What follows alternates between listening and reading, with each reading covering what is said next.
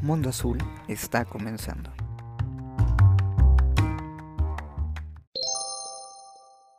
Hoy hablaremos de cómo el universo cinematográfico de Marvel se extiende y llega a la televisión. Directo a la pantalla chica llega la película El Día del Fin del Mundo. El grupo de rock mexicano Zoé está de estreno. WandaVision es una de las series de televisión que recientemente se ha estrenado a través de la plataforma de streaming Disney Plus. La historia se sitúa un poco después de todos los hechos desencadenados a través de el deseo y los designios de Thanos. Un poco después de la culminación de la primera etapa del universo cinematográfico de los Avengers con la película Endgame. En esta ocasión, Wanda y Visión escapan a un nuevo mundo y comienzan a vivir una nueva etapa como recién casados. La narrativa y la premisa de esta historia en un principio puede resultar un poco compleja. Si eres de los fanáticos que toda la vida han gustado de las historias de Marvel y de sus superhéroes, la vas a disfrutar desde un comienzo. Si por el contrario no estás tan cercano a todo lo que tiene que ver con estas historias, te resultará un poco difícil de entender.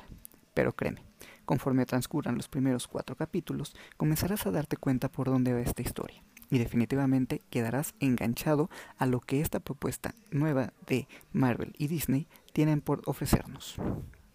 Algo que resulta atractivo y que para muchas personas también lo ha sido de forma negativa, es que Disney Plus decidió realizar las entregas de esta serie de manera semanal.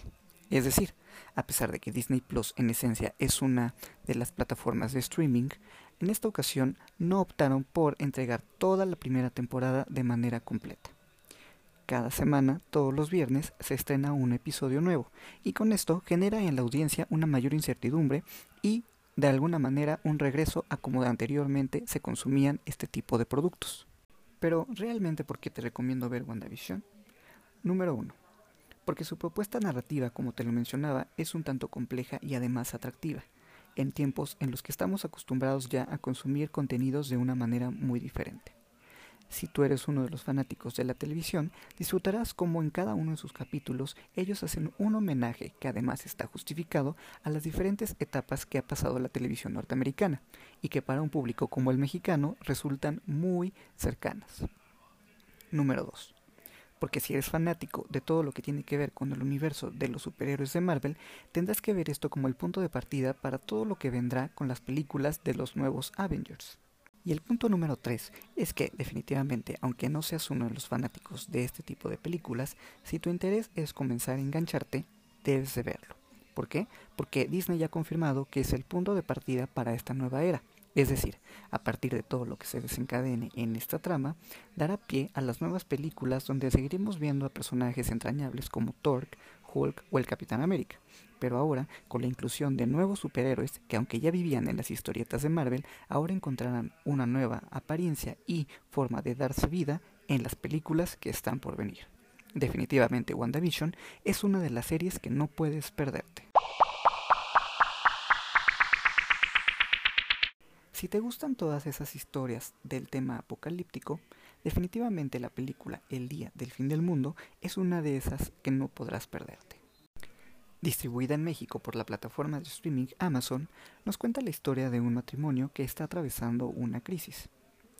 Esto además se conjunta con la llegada de un objeto espacial no reconocido, pero sí altamente clasificado por su peligrosidad al planeta Tierra. Conforme la trama se va desarrollando, el espectador podrá ver de qué manera la raza humana puede encontrarse al límite cuando está pasando por situaciones tan extremas como estas. Los efectos especiales llegan a ser aceptables. La historia es buena, pero definitivamente lo que adereza y complementa la experiencia que vas a tener con el día del fin del mundo es que estamos atravesando un momento en la historia como algo muy cercano a lo que podríamos ver como este tipo de momentos, por lo cual te resultará más atractiva todavía y para seguir descubriendo qué tanto los seres humanos estamos preparados para una situación como la que nos plantean en esta historia.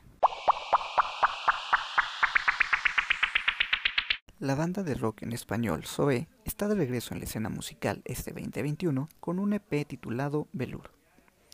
Este grupo, liderado por su vocalista León Larregui, nos entrega cinco nuevas canciones: Velour, Duelo, Karma Fiebre y Escara, con sonidos que definitivamente nos recuerdan su esencia, pero también proponen nuevas melodías y sonidos en esto que es la historia del rock en español.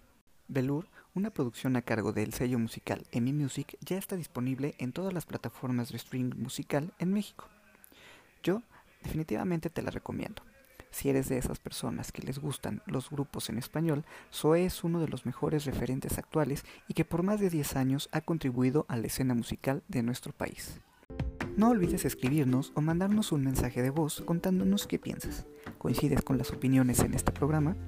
Nos dará mucho gusto saber qué es lo que tú también opinas acerca de todos los temas que comentamos. Nos vemos, hasta la próxima. Esto ha sido todo en nuestra primera emisión del podcast Mundo Azul. Espero que haya sido de tu agrado. Yo soy Ludwig Becker y te espero en el próximo episodio para platicar sobre todo lo que esté pasando en la escena del mundo del espectáculo.